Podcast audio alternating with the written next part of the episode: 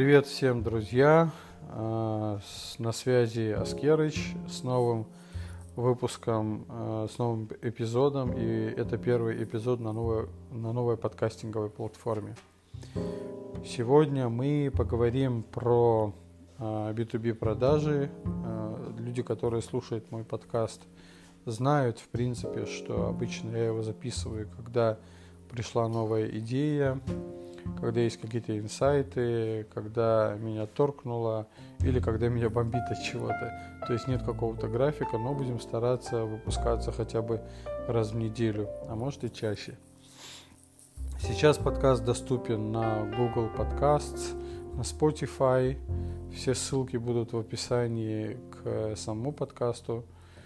И вы всегда можете позадавать мне вопросы, по, э, написав на email, который тоже будет там указан.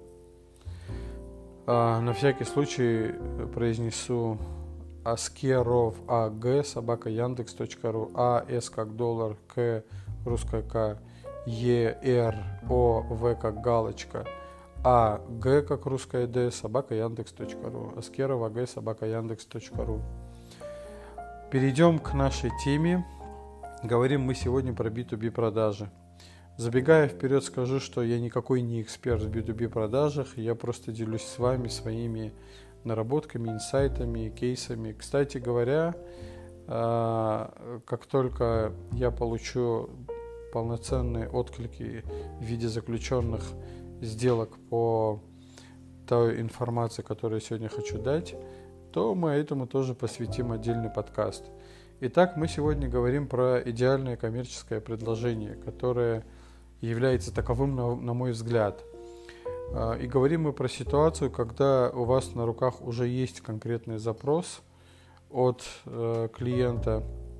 И хочу вам сказать, забегая вперед, что два предложения, которые я отправил сегодня и неделю назад по ну, э, по структуре близкой к той, о которой я хочу рассказать, получили положительные отклики. А, в частности, такие реплики, как а, «нравится, что ты а, ну, заморачиваешься о текущей ситуации нашего бизнеса, нравится, что ты настолько сильно участен, а не прислал нам формальное предложение и так далее. Нравится, что ты максимально адаптировал свое предложение под наши нужды. Итак, а, давайте для начала, чтобы было понятно, какое было раньше коммерческое предложение и чем отличается нынешнее. Раньше как э, происходило?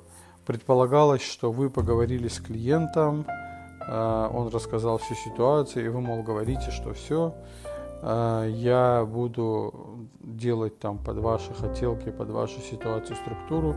А, забыл сказать, э, я ведь занимаюсь консалтинговыми услугами и предоставляю консалтинговые услуги для бизнеса.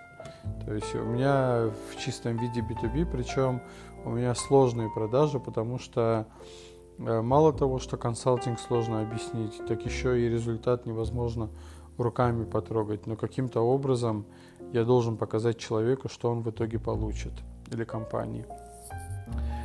А, и еще одна ремарка. Э, я много чего изучаю по B2B продажам и хочу выделить отдельный аккаунт-based маркетинг и э, в целом как систему, как методологию и консультационные продажи э, как конкретный подход для организации процесса продаж. Так, э, двигаемся дальше. Итак, э, что было раньше? Раньше, когда у меня есть на руках запрос, я отправлял формальную структуру работ со стоимостью и сроками. Но посмотрев на то, что я получаю и получив несколько раз подобное с точки зрения клиента, стало понятно, что никакой ценности для меня это не представляет, а если я вообще не в зуб ногой в теме, э, то, в принципе, э, единственный критерий для меня, для оценки этого предложения, это цена. А насколько велика или не очень цена, я буду рассуждать с точки зрения там, того, насколько это бьет по моему карману. Но ни в коем случае я не буду оценивать это с точки зрения будущего результата.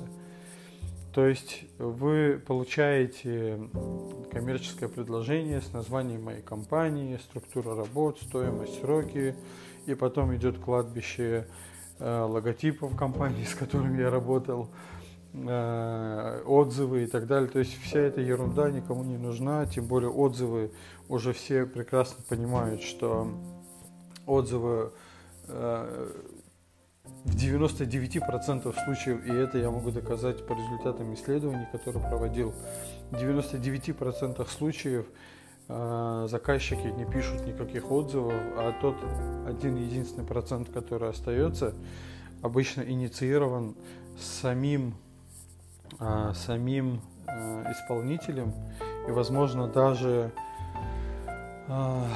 возможно даже он текст сам готовил, скорее всего так и есть. Э, заказчики пишут только негативные отзывы. Но в крайне-крайне редких единичных случаях они могут написать нормальный отзыв или рекомендацию. Э, опять же, и рекомендации идут по инициативе самого исполнителя. То есть это вот такой экскурс в бок, скажем так. Тогда что же нам делать для того, чтобы показать клиенту, заказчику, что именно мы те веселые ребята, которые способны решить его проблему. Я для себя сформулировал несколько пунктов идеального коммерческого предложения. Прежде чем, а, ну, опять-таки я возвращаюсь, ну, я не знаю, где еще это можно применить, адаптируйте сами, друзья, но мне кажется, что при известной при известном упор, упорстве и, и прилежании можно, в общем, эту историю адаптировать под любой B2B бизнес. Бизнес-то-бизнес-бизнес. Тавтолог, блин. Масло масляное. Итак, сначала я провожу анализ текущей ситуации с точки зрения того решения, которое я даю. Всегда есть, э, всегда есть инсайты, которые Э, декларируют там крупные консалтинговые компании. Они постоянно проводят интервью с видными лицами, э, с видными представителями отрасли, они постоянно проводят исследования, поэтому их инсайтами можно пользоваться. Говоря крупные консалтинговые компании, я имею в виду таких как McKinsey, Gartner, там, KPMG, э, Bain, мои любимые и так далее, и так далее. Не знаю, кто из российских консалтеров делает то же самое, но я, честно говоря, обычно на них не смотрю. Можно возразить, мол, российская действительность иная, но, возможно, но тенденции благодаря цифровизации и глобализации за счет интернета, тенденции везде плюс-минус одинаковые, но уже в России точно.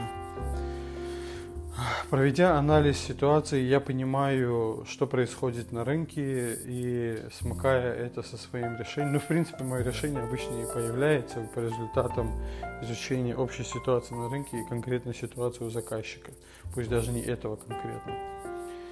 Кроме того, я изучаю информацию, доступную по самому заказчику, его инициативы, людей, которым занимает, что он нанимает, что он пишет в сетях, какие годовые отчеты и так далее. Если это мелкая компания, о которой нет никакой публичной информации, то я довольствуюсь э, их, его крупными собратьями, конкурентами.